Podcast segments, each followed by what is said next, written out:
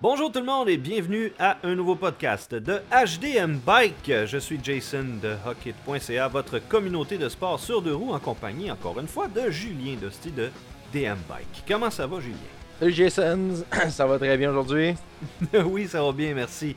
Euh, aujourd'hui, on va parler de suspension. Mais on a déjà eu un podcast où on a parlé des, différentes, des différents systèmes de suspension. Aujourd'hui, on va aborder plutôt euh, les réglages de suspension. Ouais, ouais, les ajustements. En fait, on n'embarquera pas dans des choses de hyper, hyper, hyper complexes. Là. On va rester dans quelque chose d'assez accessible, vous donner des pistes euh, par rapport à tout ça. Donc, euh, vraiment, là, euh, vous aider dans vos réglages de suspension, mais de manière un petit peu plus basique. là. Et le mot d'ordre, principalement pour la suspension, là, pour être efficace, ça serait quoi? Et boys, le mot d'ordre, je dirais d'avoir le bon sag. OK. pas mal la base même euh, d'ajustement. Et je dirais, en fait, le mot d'ordre, ouais, je dirais négligence. Ah, ouais. Ouais, Ok, ouais, Je m'attendais à confort. Non, en fait, c'est que les gens négligent trop les Ah. ajustements de leur suspension. Ils ont trop peur de jouer avec les pitons. Mhm. Et écoutez-moi bien, mesdames, messieurs, vous ne pouvez pas scraper votre suspension en jouant avec les pitons. Si vous brisez votre suspension parce que vous avez joué avec les pitons, c'est que votre suspension était vraiment due. Parce que vous ne pouvez pas scraper une suspension en jouant avec les pitons. C'est impossible. À Autrement moins- dit, si j'ai deux ajustements, un pour la compression, pas un pour le rebond, là, puis je joue avec ça dans n'importe quel ordre possible, je vais pas scraper mon choc. Non, la seule affaire, c'est que le comportement de la suspension peut devenir vraiment à chier. Mais Mhm. tu pourras pas rien scraper, rien briser. OK. Euh, sérieusement, là, tu, tu peux pas, tu peux pas briser ta suspension parce que tu as joué avec les pitons. Ça, ça, ça se peut pas. À moins, à moins qu'il manque de pression d'air dedans. euh, même à ça, comme je dis, jouer avec les pitons ne brise rien. À moins que la seule affaire qui peut faire en sorte que vous allez briser votre suspension, Ouais. c'est si vous mettez le lock, donc vous Ah. la barrez, et que vous oubliez de la débarrer avant de faire une descente. Mhm. Là, ça se peut que vous défonciez le damper de votre suspension. Ah, OK. Mais en temps normal, si on n'oublie pas le, Mais le lock. sinon, si tu n'oublies pas le lock, tu peux pas briser ta suspension parce que tu as fermé la compression ou que tu as laissé le rebound ouvert au max ou tu l'as fermé au maximum. La seule affaire, c'est que le comportement de la suspension sera vraiment pas intéressant. Mais outre ça, tu briseras rien. Fait que là, là, tenez-vous là pour dire, jouez avec les pitons de vos suspensions, s'il vous plaît. Ceci dit. Bien dit, bien dit. Donc, maintenant, ce qu'il faut savoir, OK, notion de base, c'est le SAG. Le SAG, c'est ce qu'on appelle l'affaissement statique. Ce que ça veut Ça, c'est autrement dit quand je m'assois dessus, là. quand tu t'assois sur ton vélo, faut que tes suspensions écrasent d'un certain pourcentage. OK? Donc, dépendamment de la discipline qu'on va pratiquer, ça va être plus ou moins élevé comme pourcentage. Mhm. Et là, on parle de données de base. Autrement dit, en cross-country, on va être autour de 15%. Après ça, trail, euh, trail euh, 20, 25, enduro autour de 25. On va tendre vers le 30. Et en downhill, on va être plus autour de 30. On peut même peut-être aller chercher du 35%. OK. Mais là, que ça reste des données de base. C'est sûr qu'il y a quelqu'un dans votre entourage qui va vous dire Hey, moi, je roule en downhill à 15% de sag, puis j'aime ça. Mhm. Oui, il a le droit et c'est bien correct comme ça. Sauf que ça, ça reste des données de base que je vous donne. Donc, si vous savez pas trop par où, par, par où commencer, vous y allez avec ça. Cross-country 15%, trail bike 20%, enduro 25%, DH 30%. Commencez avec ça, c'est une donnée de base.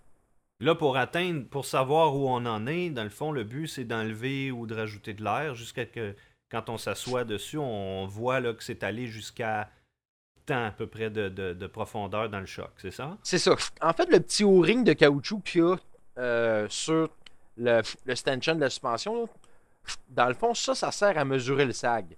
Ce qu'on fait, c'est qu'on mesure le débattement total de la suspension.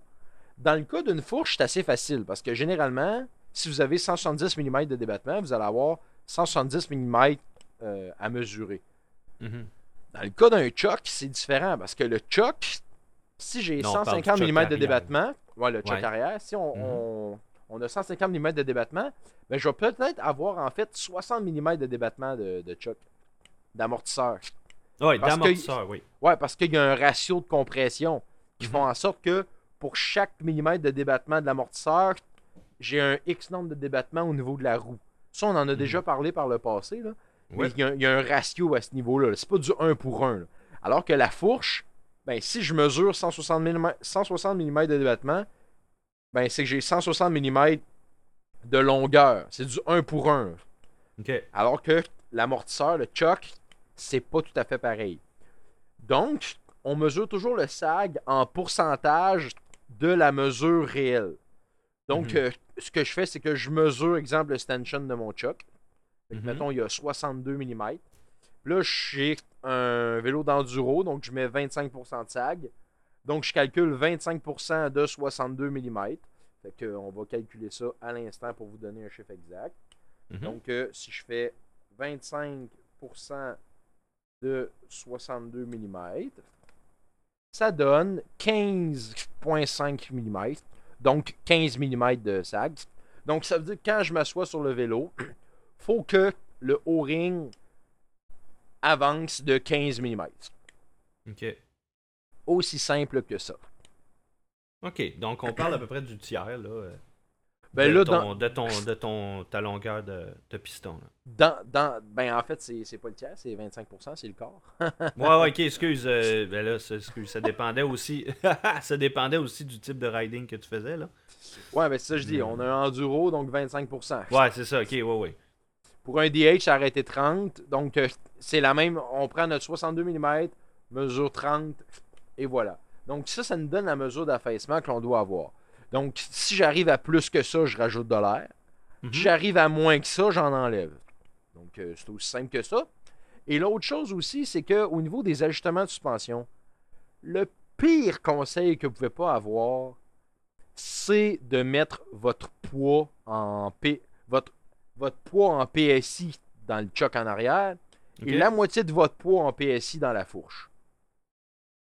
Ça, c'est de la bullshit. Pour deux raisons. De Mhm. un, dépendamment d'un vélo à l'autre, les ratios de compression sont différents. Donc, la mesure du sag ne sera pas euh, la même pour le même nombre de PSI. Donc, si je mets 200 PSI dans, mon, dans, mon- dans, du- dans le choc de mon vélo à moi et je mets 200 PSI dans le choc de ton vélo à toi, Jason, et j'embarque sur les deux vélos, j'arriverai pas au même sag parce que c'est pas le même ratio de compression. Non, c'est pas le même bike, c'est pas la même géométrie. C'est là. ça. Donc, première des choses, c'est ça.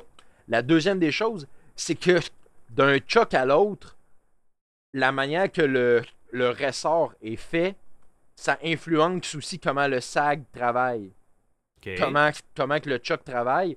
Donc, pour encore mon même 200 PSI, ben, exemple, moi sur mon Orbea Rallon, Mhm. présentement j'ai un Fox Float X2. Ok. Avant, j'avais un Fox DPX2. Ben, j'ai pas le, le, le- Je roule toujours le même sag. Moi, je roule à 20% de sag. Mhm. OK? Même si c'est un enduro, parce que ça, c'est ma préférence personnelle. Mais, euh, entre mes deux chocs, j'ai pas le même nombre de PSI. là. Quand j'ai mis mon nouveau choc, là, euh, j'ai pas remis euh, le. Parce que présentement, je pense que moi, ça me prend pour 20%, ça me prend 230 PSI. Euh, donc, j'ai. Anciennement, dans mon DPX2, c'était pas 230 PSI qu'il y allait dedans, là, pour le même sag. là. Donc, si vous changez d'amortisseur sur le même vélo, vous n'aurez pas le même sag euh, pour la même pression. Donc, Fait que la règle d'or, c'est pas du tout genre je pèse 220 livres, je mets 220 livres. Euh, par exemple, moi j'en ai à peu près 235 dans mon, dans mon choc là, pour ouais, arriver puis à tu, mon pèses, puis sac. tu pèses combien? 220. Bon, voilà. Fait que à 220 PSI, euh, tu sagrais plus que, tu- euh, que ce que tu veux, ce que tu veux rouler. Et l'autre affaire, c'est que si tu changeais de choc, ben ton 235 PSI que tu mets dedans, peut-être plus ben peut-être que ça deviendrait 250, peut-être que ça deviendrait 210. On sait bon. pas. Fait que, que- Chaque, chaque vélo est différent, chaque choc est différent. Donc, techniquement, la seule manière d'arriver à la bonne affaire, c'est de gonfler ou dégonfler sans tenir compte des chiffres jusqu'à ce que tu arrives au bon sag. Point. Voilà, exactement. Tu mesures. Quand tu arrives au bon sag, tu regardes combien de PSI tu avais mis dans ton choc pour arriver à ce sag-là. Et voilà, c'est la mesure que tu gardes en tête. That's it. Ok, ok. Puis, Fait que tu te fous bien de combien de PSI tu as mis dans le choc. C'est sûr qu'il y a des maximums. Là. Tu sais, comme moi, dans Ouais, mon choc, je peux pas mettre plus que 300 PSI. Que, ouais, c'est ça, j'allais te demander. Parce faut pas que faut pas que en- ça. Là. Ok, parce qu'il y en a des plus low que d'autres. Hein? Fait que, Ouais, c'est ça. euh, il y en a des gars de 300 livres qui raident. Là. Mais à un moment exact. donné, euh, à quel point c'est rendu tellement comme Oups, c'est risqué, je vais m'acheter un hardtail. Ouais, c'est ouais, c'est ça exactement. Donc, euh, dans le choc euh, et dans les fourches, il y a des maximums de PSI. Euh, généralement, chez, chez, euh, généralement, je dirais la norme, c'est pas mal 350 PSI, le maximum, à quelques exceptions et variantes près. Mais généralement, ça vire autour de ça, là, 350 PSI. Mais pour ce qui est de Euh, la fourche avant, euh, comment tu règles ça, toi? Parce La fourche, on- n'a pas toute la même position sur un vélo, on n'a pas, En pas fait, toute la même géométrie. en Comment fait là, la, la fourche, là, ok, c'est exactement le même principe. Ok. Tu te places en position d'attaque, qu'on appelle. Donc, euh, si tu es en cross-country trail, tu t'assois sur le vélo dans ta position que tu aurais quand tu pédales. Et c'est à partir de là que tu mesures ton sag en avant et en arrière. ok. Quand tu es sur un enduro ou un DH, c'est la position debout. Et en position d'attaque, la, la position que tu prends quand tu arrives pour descendre. C'est ça qui est comme ta position pour vérifier ton sag. Puis la Mhm. fourche, la même affaire. Tu mesures. Tu mesures la hauteur du O-ring. Tu regardes le- le- le- la mesure que ça te prend par rapport au pourcentage de sag que tu veux. Puis bingo, euh, tu rajoutes de l'air si c'est- c'est c'est- c'est trop bas, puis tu rajoutes, t'enlèves de l'air si c'est trop haut, puis voilà. Puis là, là, maintenant qu'on sait comment ajuster, dans le fond, le sag au départ, là, maintenant, c'est quoi la fonction primaire d'une suspension selon toi? La fonction primaire d'une suspension, absorber les impacts. Oui, mais dans quel but? En fait, ok, l'objectif, c'est de toujours garder la roue au sol. Et voilà, c'est à ça que je voulais en venir. Donc, euh, il y, a, il y a deux, il y a deux paramètres euh, principaux. On va commencer. euh, c'est vrai, je veux juste euh, ouvrir une petite parenthèse par rapport au coil. OK Euh, parce que là, on parle d'ajouter de l'air, enlever de l'air et tout. C'est vrai, oui. Mais euh, le coil, à ce moment-là, c'est que faut. Vous pouvez m'écrire là, si jamais vous avez besoin, mais faut prendre plusieurs paramètres en considération pour faire un calcul pour voir c'est quoi le, le coil que ça vous prend par rapport au sag que vous voulez rouler. Donc, OK, fait que là, euh, c'est vraiment, c'est vraiment une question de force de coil. Puis tu peux pas vraiment l'ajuster une fois que c'est fait, à part de, avec Tu peux- certains, tu ajouter- adaptateurs, là, je pense. ben, là. tu peux ajuster un peu avec le preload qu'on appelle. là. Ouais, ouais, ouais. Sauf ouais. que faut pas trop ajouter de preload parce que sinon on perd en sensibilité au niveau du ressort. Donc, euh, le but, c'est d'avoir le moins de preload possible. Donc, Mhm. euh, c'est pour ça qu'il faut calculer euh, dépendamment. Là. Puis encore là, c'est différent d'un vélo à l'autre. Donc, pour un même choc, vous changez de vélo, vous n'aurez pas le même, le même type de coil que vous avez mettre. Sur un vélo, vous allez avoir besoin d'un 400, sur l'autre, Mhm. un 500, puis whoop, sur l'autre, un 350. OK, fait que-. Fait faut vraiment là, calculer euh, d'un vélo à l'autre. euh, euh, tout est relatif à le poids de la personne, le débattement du vélo, la stroke du choc et le sag qu'on veut rouler. Ce qui veut dire que quelqu'un qui a qui s'achète un vélo là, de, de, downhill, on va dire, qui Ouais. vient la plupart du temps avec un choc à coil, euh, techniquement, le- le bike shop est censé demander son poids, puis trouver un spring qui va aller, qui va aller avec. Oui, c'est ça exactement pour qu'il y ait le, le bon coil sur, euh, sur son choc. Parce Mhm. que sinon, si exemple, ça prendrait un coil de, cin- de 500 alors que tu as un 350, ben, de un, tu vas, tu vas avoir un, un sag de fou. Ouais. Et de deux, tu vas être obligé de le préloader en malade et tu vas perdre toute la sensibilité euh, du coil. Fait que finalement, tu vas avoir une suspension qui va aller vraiment très mal. Ok, ok. Bon, ben merci d'avoir précisé ça avant qu'on passe à autre chose. C'est vrai qu'on n'avait pas parlé, mais en même temps, la différence entre un coil euh, et un choc à air, dans le fond, euh, lequel tu, lequel tu penses qui est mieux? Pour être franc, ça dépend tellement du style, de, ça dépend de qu'est-ce qu'on aime, parce que ça réagit tellement pas pareil. Mm-hmm. Euh, je vous invite d'ailleurs à lire mon article euh, VS euh, Air euh, mm-hmm. sur mon, site internet. J'explique vraiment les différences de comportement qu'on va avoir entre le Koi et un ressort à air. Donc, il y a vraiment une grosse différence de comportement. pour avoir déjà roulé les deux, j'ai pas vraiment de préférence, c'est juste que ça se roule pas pareil, pas en tout. Le momentum est pas le même. Donc, euh, c'est. Il euh, n'y a pas vraiment de bonne réponse par rapport à ça. C'est vraiment. Euh, c'est la préférence de chacun. faut vraiment l'essayer pour voir comment qu'on trouve ça. Mais pourquoi est-ce que les bikes de DH, la plupart du temps, viennent avec des coils? Principalement, une question de température. Un choc à ah. coil, ça, ça chauffe pratiquement pas comparé à l'air. OK. Euh, il y a l'huile, l'huile va chauffer pareil, mais le, le ressort en lui-même, le comportement change jamais parce que c'est un c'est en métal. Donc, euh.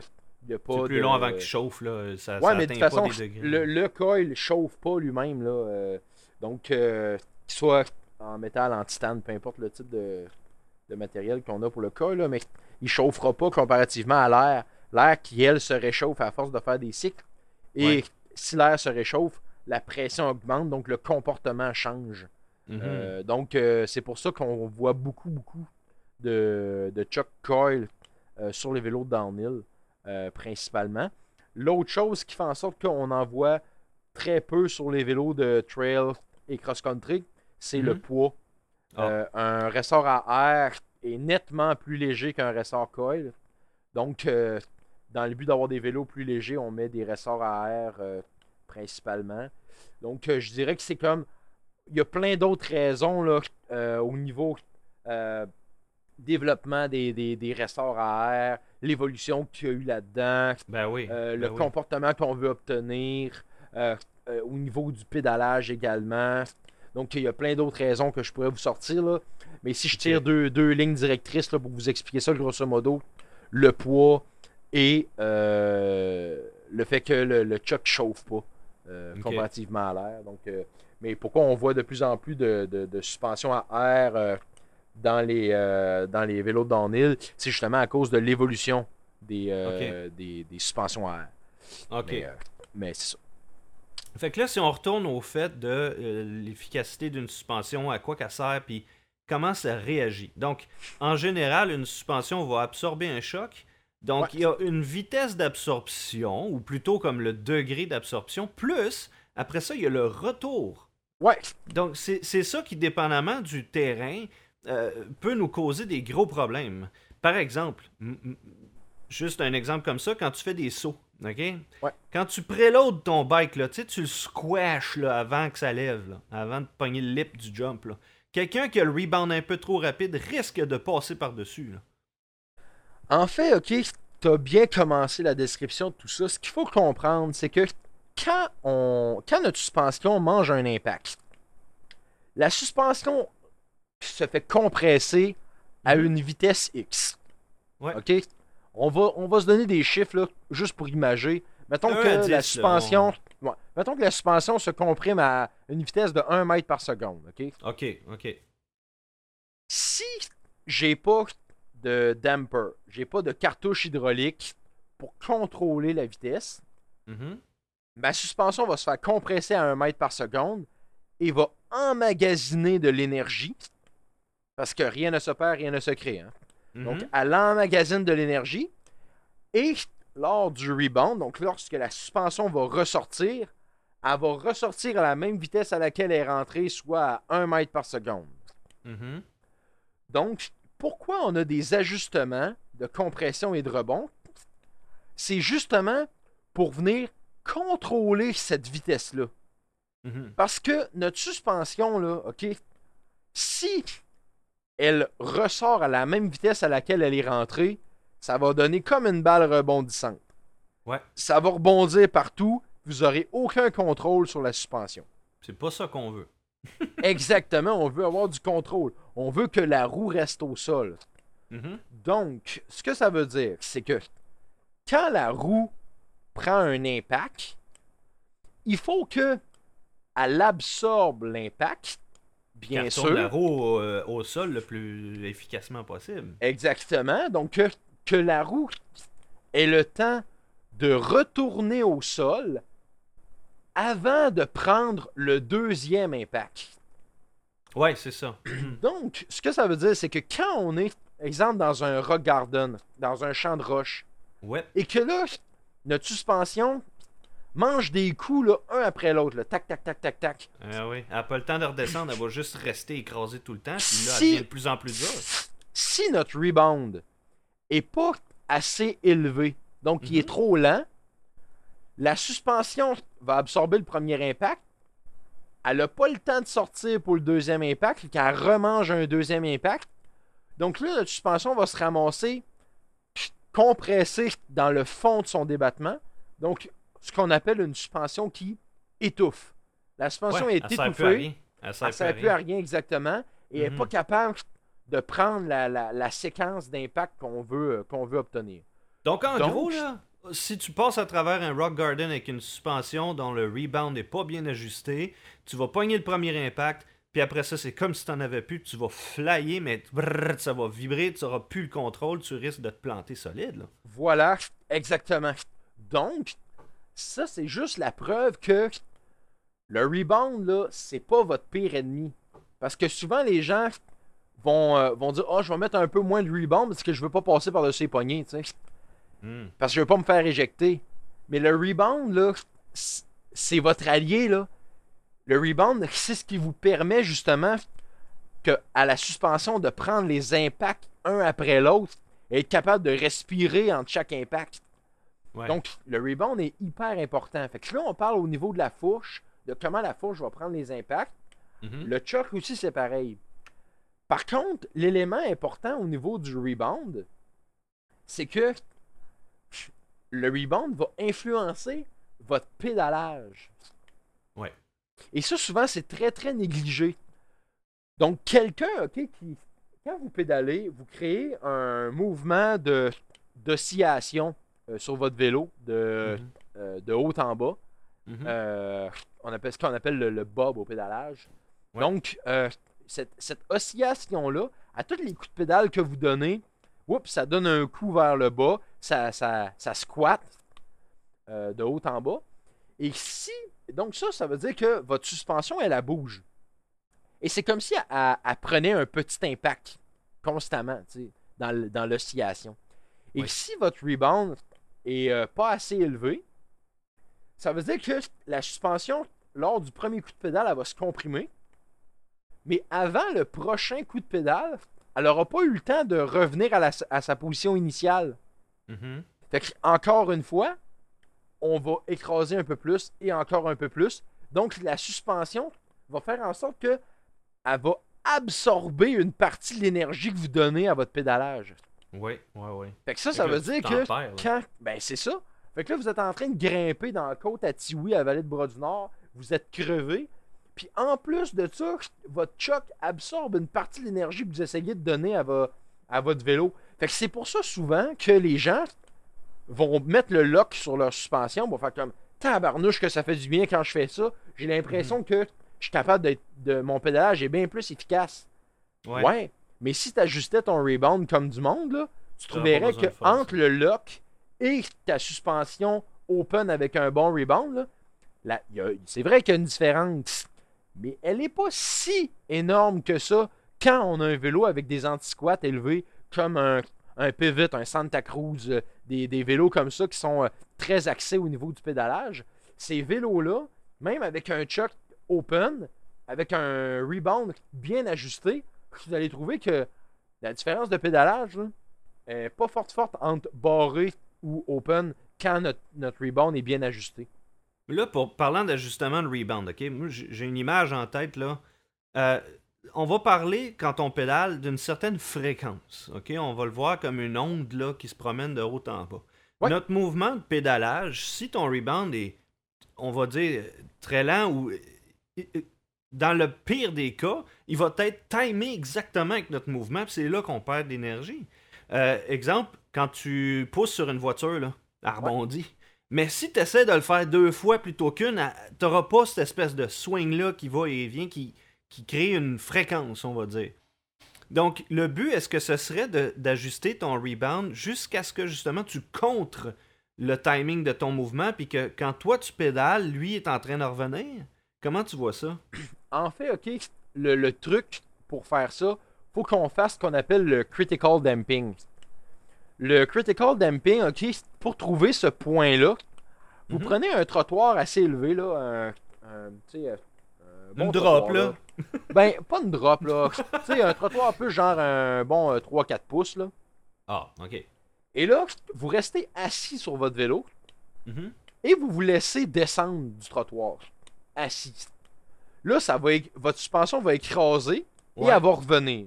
Ah, Le, point, le, le truc, c'est d'ajuster notre rebound pour que la suspension écrase, elle revienne à sa place, puis elle bouge plus.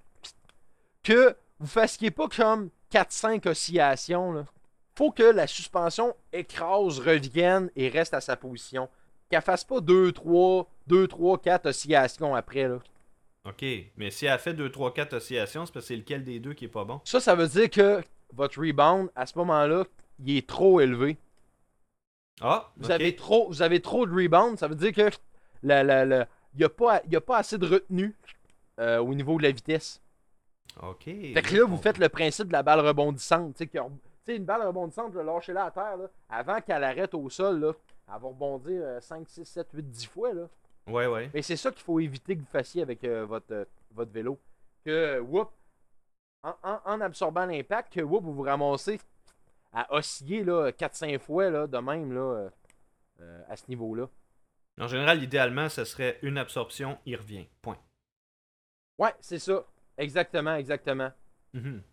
Mais euh, à, ce- à ce moment-là, c'est quoi qu'il faut ajuster en premier sur ton vélo? Là? Si tu as deux là, c'est lequel que tu touches en premier pour ajuster ça? Le premier, en fait, le, le, le, le, le, le- le knob rouge, le piton rouge, c'est toujours le rebound. Donc, Ouais. c'est vraiment d'ajuster le rebound en premier. OK? Ok. Donc, vous commencez par ajuster votre rebound. Donc, pour le choc arrière, vous pouvez y aller par le critical damping que je vous ai parlé.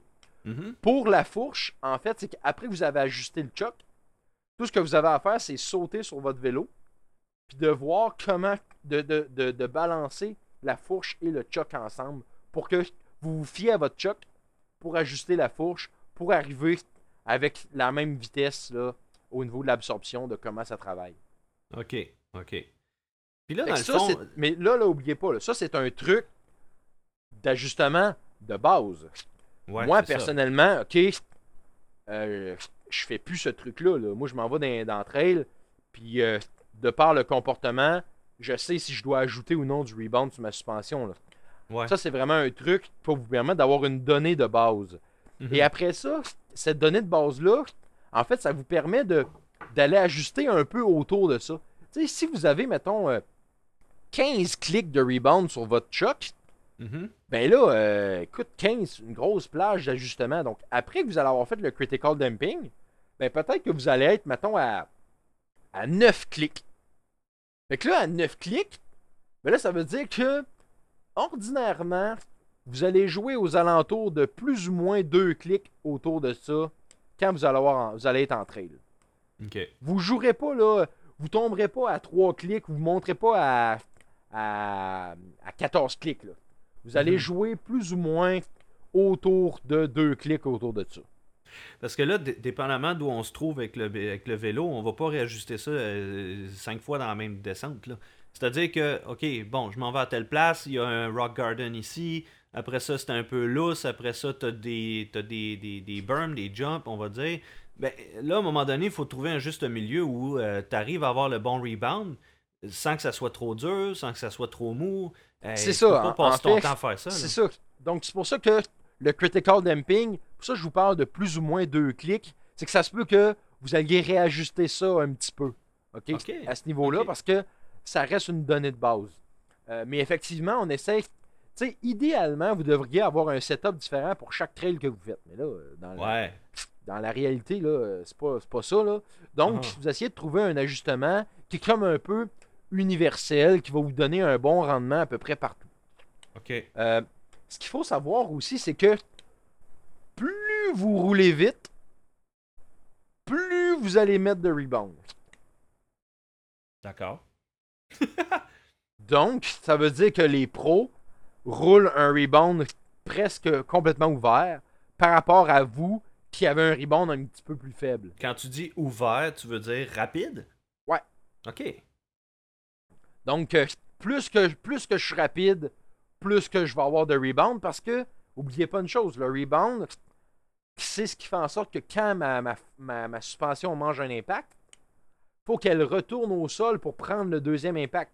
Donc, plus que je roule vite, plus qu'il faut que ma suspension sorte rapidement pour être capable de prendre le deuxième impact parce qu'il y a moins de temps entre les deux impacts. Bon, fait que la question de base, là, moi je me dis, ok, ben, je veux aller plus vite, je veux pouvoir me donner à fond.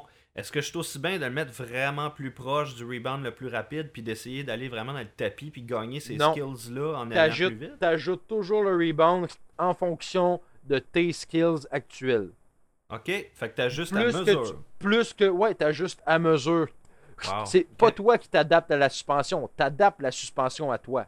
Ok, fait que plus tu vas vite, puis plus tu sets tes affaires à être un peu plus Exactement. Donc, c'est pour ça que plus que vous allez être meilleur, vous allez jouer avec vos ajustements. là. OK. Puis si, admettons, ma suspension est, est- je l'ai setée pour qu'elle soit quand même très dure et rapide, OK? Euh, Est-ce que, dans le fond, je vais avoir quelque chose qui se rapproche d'un hardtail ou je vais quand même avoir une suspension active? La suspension, il faut toujours qu'elle reste active. Ta suspension, elle va en fonction de comment t'aimes son comportement. Est-ce que t'aimes quelque chose d'un petit peu plus ferme, un petit peu plus smooth, etc. Mhm. Mais c'est vraiment toujours adapté à toi. La suspension, là, c'est pas, comme j'ai dit, c'est pas toi qui t'adaptes à la suspension, c'est t'adaptes la suspension à toi. Fait que tu fais pas un setup en disant Ouais, euh, là, euh, il faut que je roule un petit peu plus le couteau d'un dent, fait que je vais augmenter un peu plus là, mon rebound. Euh.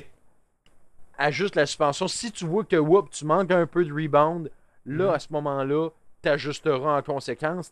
Mais euh, faut que tu adaptes la suspension à toi. Puis, Ça, euh, c'est pour ce qui est du rebound. Là. Ouais, ouais, ouais. Mais Parce là, à ce moment-là, comment tu fais pour savoir que euh, ah, je suis allé un peu trop loin dans mon rebound? Si je repasse à la même place puis je sens que le bike est en train de me quitter, là, qu'il vibre trop, ben que c'est c'est trop dur, ou c'est quoi qui Ouais, donne un En meilleur fait, ce indice? qui, donne, ce qui donne le meilleur indice qu'un rebound est trop élevé, c'est quand que le vélo il devient sautillant, qui devient difficile à maîtriser. Quand vous passez dans un champ de roche, vous sentez que là, le, le vélo, là, il oscille d'un bord à l'autre, puis que vous avez l'impression comme un peu de perdre le contrôle. Là. Euh, ça, ça veut dire que votre rebound est probablement trop élevé parce que le- le- la suspension, elle vous fait rebondir là, à ce moment-là. Ouais. Et euh, on se rend compte que le rebound est trop faible aussi quand la suspension a de la misère à absorber les impacts. Mhm. Euh, que, encore là, le vélo devient moins bien contrôlable parce que justement la suspension a de la misère à prendre les impacts. Fait que c'est pour ça qu'il faut être quand même à l'écoute là, de comment notre suspension elle travaille. Là. Ouais. Parce que entre un rebound vraiment fermé et un rebound vraiment ouvert, là, très rapide, là, Mhm. euh, le- le- la différence de, de- de- de feeling là, euh, euh, se décrit un peu de la même façon sur un, une un vélo qui est moins contrôlable, qui, qui mange des impacts, qui, qui a de la misère à absorber. là. Donc, euh, Ouais. l'autre, c'est que ça. Quand il y a trop de rebound, là, souvent, c'est que ça démultiplie euh, l'impact. Vous allez prendre une. Vous allez manger une petite roche. Ouais. Tabarnouche, genre l'impression, là, tabarnouche, vous avez, man- vous avez mangé une grosse roche, là. Ça, ça, ça, ça kick donc bien dans les mains. Donc, euh, ça, là, c'est souvent là, à cause que le rebound est trop élevé. Ah, fait que ça peut quasiment être pire qu'un hardtail. Eh, Écoute, je m'excuse là, mais je me demande des fois comment on faisait pour rouler vite sans suspension dans le temps. Ok? Je- je- Ou juste une suspension fait- avant, ou peu importe. en mais fait, c'est une c'est que- perception? Ben, en fait, c'est que quand tu es en hardtail, euh, l'amortisseur, c'est tes, jambes. Oui, définitivement. Fait que c'est. Donc, ce que ça fait en sorte, c'est que la, la, le, le- la manière que tu gères euh, les impacts, c'est tes jambes qui les gèrent. Donc, euh, le fait que c'est tes propres jambes, naturellement, c'est toi qui en as le contrôle. Alors que quand tu es sur une- un, un- un vélo avec une suspension arrière, ben le vélo, lui, il le sait pas, lui là. là. Fait que faut que tu, l- faut que tu l'ajustes, là, euh, Ouais, la comprends. suspension. Là. OK, puis que là, toi, dans le fond, admettons, d'une journée à l'autre, là, tu passes d'un hardtail à un full suspension, OK? Première journée, tu prends le hardtail, tu as travaillé avec, euh, tu, tu- comme je dis, tu as vraiment travaillé avec le vélo, tu l'as ressenti, tu l'as géré. Là, après ça, si tu arrives sur un vélo à, à suspension, là, tu as toujours été un gars de hardtail, là, tu tombes sur une suspension double, puis tu comprends plus rien parce que tu te dis, voyons, c'était mieux avec euh, mon vélo hardtail, j'avais l'impression de mieux gérer la situation. Est-ce que c'est parce que quand on roule, on laisse le vélo trop faire ou est-ce que c'est parce qu'on joue pas assez avec ou est-ce que c'est juste mal seté C'est sûr Moi, que je te ces dirais que aspects-là à doivent ce faire moment- une différence. À ce moment-là, OK, si tu trouves que ça roule moins bien, ça, ça se peut que t'aimes pas le feeling parce que euh, tous les impacts sont absorbés par la suspension. Ça, ça se peut que t'aimes pas le feeling. Mais Mhm. si tu me dis que ça roule moins bien, c'est que tu as un problème d'ajustement.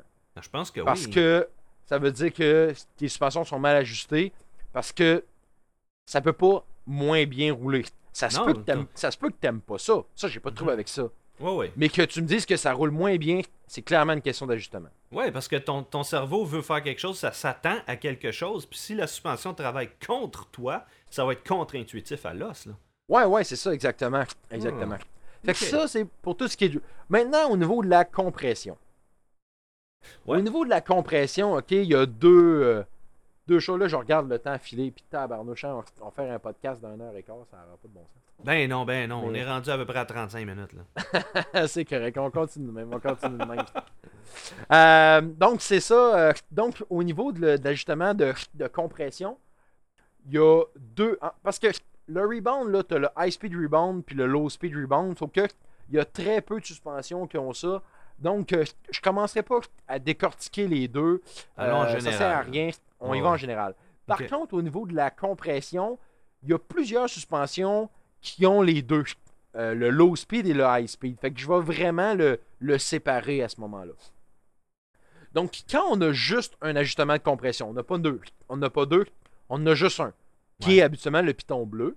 Mhm. C'est toujours un low speed qu'on a. Un ajustement à basse vitesse. OK. L'ajustement à basse vitesse, OK, lui, à quoi qu'il va servir? C'est pour absorber les petits impacts. Uh-huh. OK? Autrement dit, c'est que tous les petits impacts là, sur la piste, euh, les petites racines, les petites roches, euh, etc., ça, c'est le low speed qui gère ça. Donc, ce qu'il faut comprendre, c'est que moins on a de low speed, plus notre suspension, elle est réactive. Plus elle absorbe les impacts. Donc, jusque-là, on se dit, ben, tabarnouche, je vais laisser mon low speed à zéro. Puis, euh, je vais avoir une suspension hyper active qui va tout absorber les impacts. Fait Uh-huh. que, si elle absorbe bien les impacts, ça veut dire qu'elle fait bien sa job. Ça veut dire que ma roue reste au sol. Et voilà, bingo, problème réglé. Mais ça serait trop simple. hein? Évi- évidemment, évidemment. Donc, le low speed, pourquoi on ajoute du low speed? C'est pour une chose principale c'est le pédalage et le freinage. Sur la suspension avant, sur la fourche, Ouais. quand vous freinez, il y a un phénomène de diving qu'on appelle. Donc, à cause du transfert de poids qui se fait de l'avant vers l'arrière, votre suspension va s'écraser, la suspension avant. Donc, quand on ajoute du low speed, on craint le low speed, on vient restreindre ce diving-là, donc cette compression-là non volontaire, Ouais. de quand on met les freins. Euh, donc, quand on ajuste le low speed sur une fourche, Uh-huh. on, on essaie de trouver le compromis entre j'ai pas trop de diving quand je break et en même temps je garde une certaine sensibilité pour les petits impacts. OK. Fait que tu essaies de trouver le juste milieu entre les deux. Mais là, on n'a pas tous ces ajustements-là sur nos, sur nos chocs ou nos fourches. là. Toutes les, toutes les fourches qui ont un ajustement bleu, là, euh, low speed, là, on, on, on- on- ont un ajustement de compression ont le low speed. Euh, souvent, là, quand vous allez avoir une espèce de, de, de molette bleue à comme trois positions. Là. OK. C'est ça là, ça. Tu sais, le low, medium, firm. Là. Oui. OK? Ben, en fait, c'est un ajustement low speed. Donc, euh, low speed à low, à medium ou à firm. OK, OK. Fait que ça affecte pas toute ta compression, c'est pour la basse vitesse, dans le fond.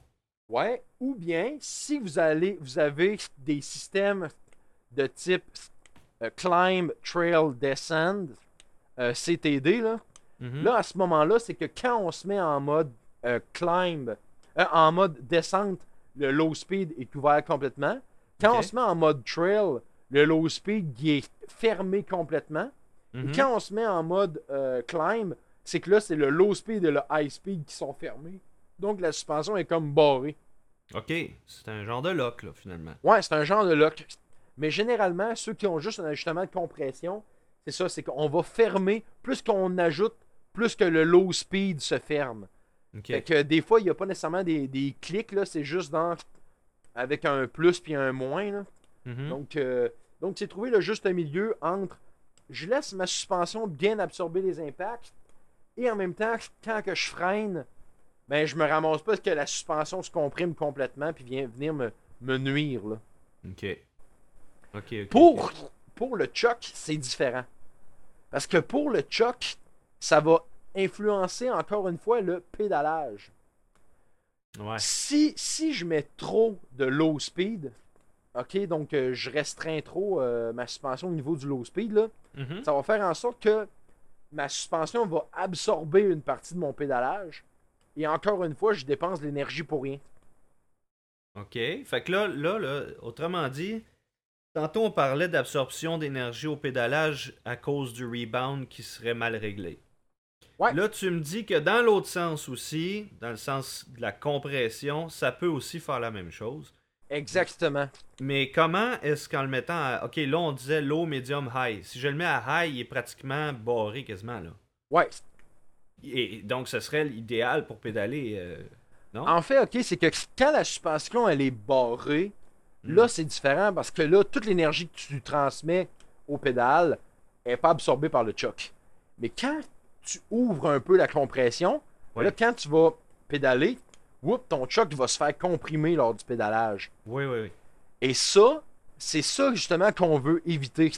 C'est pour ça que le low speed, on va aller justement empêcher justement cette oscillation, fait qu'on va aller ajouter un peu de low speed pour empêcher justement que la suspension là se fasse complètement comprimer. Mais en même temps, ok, faut pas le, faut pas non plus trop en, trop en, en- en- en mettre parce que ça va faire en sorte que là, euh, on va nuire à l'absorption des impacts. Ouais. Fait que c'est pour ça que, encore là, c'est une question de, de jouer entre les deux. Là, t'as une le droit d'arrêter en haut d'une côte, là, puis de le mettre un petit peu à médium, mettons, le temps de redescendre une telle section. Mais là, tu perds un flow à un moment donné. Il faut juste trouver l'idéal. C'est ça, exactement. Mais c'est pour ça que je disais tantôt, quand ok, vous avez des, des, euh, des vélos avec des systèmes de suspension euh, très pro-pédale, Mhm. ben, ça fait en sorte que vous pouvez avoir un peu moins de low speed Mm. sur votre choc. Donc, vous allez avoir un excellent pédalage. Le choc reste actif sur les petits impacts. Vous avez le meilleur des deux mondes. OK. Intéressant. Parce que là, c'est sûr que ça impacte énormément notre. euh, même la sécurité, dans le fond, euh, sur notre vélo. Donc, tu sais, on, on- on veut parler de sécurité aussi. On veut dire aux gens, regarde, settez-vous comme il faut, puis votre ride va être carrément plus safe. Là. Ça va être, Ben oui, ça elle va être moins plus safe. dangereux. Là. Elle va être plus agréable aussi. Mais Ben effectivement, au niveau de la sécurité, le- quand, là, quand vous allez arriver, vous allez, euh, je sais pas moi, faire une drop que vous avez jamais faite, Mhm. un jump, ou aller dans une nouvelle trail où est-ce qu'il y a des impacts que vous avez jamais pris, ben ça va faire en sorte que le vélo va bien réagir, puis va, va, va faire en sorte que vous vous, ferez, vous passerez pas par-dessus le guidon justement Ben parce oui. que le vélo va avoir trop rebondi, vous allez avoir perdu le contrôle et tout. Vous allez être capable de garder le contrôle sur votre vélo. Donc euh, ça, c'est hyper important là, à ce niveau-là. Idéalement, c'est de le rendre un petit peu prévisible et, comme tu Voilà. disais tantôt, de l'ajuster à notre niveau. Donc, à ce moment-là, Voilà. tu te trouves avec une ride où tu, tu te sens confiant sur ton vélo. Euh, puis, la confiance quand on ride, c'est sûr que c'est extrêmement important. Euh, mais c'est sûr que la moindre chose, des fois, peut nous dérégler un petit peu. Donc, l'ajustement est extrêmement important pour aller chercher un confort puis beaucoup plus de plaisir là, quand on roule. Aussi pour les enfants. Les enfants aussi s'en viennent. mieux euh, dire, mon cher. mais les enfants aussi sont rendus avec des vélos, des fois avec double suspension. Puis Ouais. on se dit, euh, OK, ben, comment je peux le rendre meilleur? Oui, euh, s'il est mal réglé son bike, il va avoir peur, il va développer des craintes, euh, il va développer des mauvais mouvements. Donc, idéalement, En ce serait ça. de demander à un spécialiste là, de vous aider avec l'ajustement du vélo pour le rendre plus performant et du- par la même occasion, vous rendre meilleur aussi. Et le, le spécialiste, là, c'est pas le Go Bike Shop qui va être capable de faire ça. Là. Ça prend quelqu'un qui connaît ça, qui va être capable de, de suivre votre enfant dans les trails Mhm. et de le conseiller, euh, de l'aider à comprendre le feeling, de regarder le comportement, comment ça se passe, puis d'être capable de, de faire les ajustements. là. Idéalement, les coachs là, euh, qui, qui donnent des cours, là, Ouais, qui sont, ouais, qui ouais, sont, sont, sont capables de faire ça. généralement très bons à ce, niveau-là. là. N'hésitez pas à les, à les contacter et à prendre des cours avec eux. Euh, ça, là, c'est, c'est, euh, c'est primordial. Ben, c'est un peu comme n'importe quoi. On se garoche pas dans n'importe quoi, n'importe comment. Là. On essaie de plein d'avoir ça. des techniques de base au départ. Ben écoute, euh, merci Julien, c'était très très Hey, intéressant. j'ai, pas, j'ai pas fini, mon cher. Non, c'est pas Il y a vrai. juste Là. une chose que j'aimerais ajouter. Ah ouais, ok. Le, Je t'écoute. tantôt, j'ai parlé de la compression low speed. Je disais qu'il y avait le high speed aussi. Ah ah. Le high speed, là, la seule chose que je veux vous retenir par rapport à ça, là, high speed égale bottom out. Tu sais, quand la suspension tape dans le fond, là, Mhm. le high speed, vous en mettez pas. Si ça tape dans le fond, vous en ajoutez. Et ainsi de suite jusqu'à ce que ça l'arrête de taper dans le fond. Ah, ok. Mais il n'y a toujours pas de danger que ça casse mon choc. Non. Puis C'est normal qu'une suspension tape dans le fond de temps en temps. Mais le high speed, là, si on résume la chose, euh, si votre suspension tape dans le fond, que tous En les autres plus. ajustements sont bien faits, votre sag est bon, tout est correct, ajoutez un clic de, un, un clic de high speed. Ça leur fait encore ajouter un autre clic de high speed, et ainsi de suite, jusqu'à ce que euh, vous atteigniez là, euh, le point où ce que vous êtes parfaitement target. Là, c'est sûr que là, on pourrait combiner ça avec les volumes spacers dans les suspensions, mais ça, ça va être un autre sujet parce que sinon, on va, on, a- on va en avoir euh, encore pour une autre heure. Donc, euh, ça ouais, j'avoue que ça, ça serait très intéressant d'en discuter, là, les tokens et tout ça, les spacers. Exactement. Puis ça, on va vous laisser ça pour un autre podcast. Ça vous donne le goût d'écouter les prochains. ben écoute, Julien, merci euh, encore une fois de tous tes bons conseils. Très agréable discussion, puis euh, on va se reprendre bientôt avec un autre podcast. Yes, sir. Euh, Salut tout le monde. Bye bye!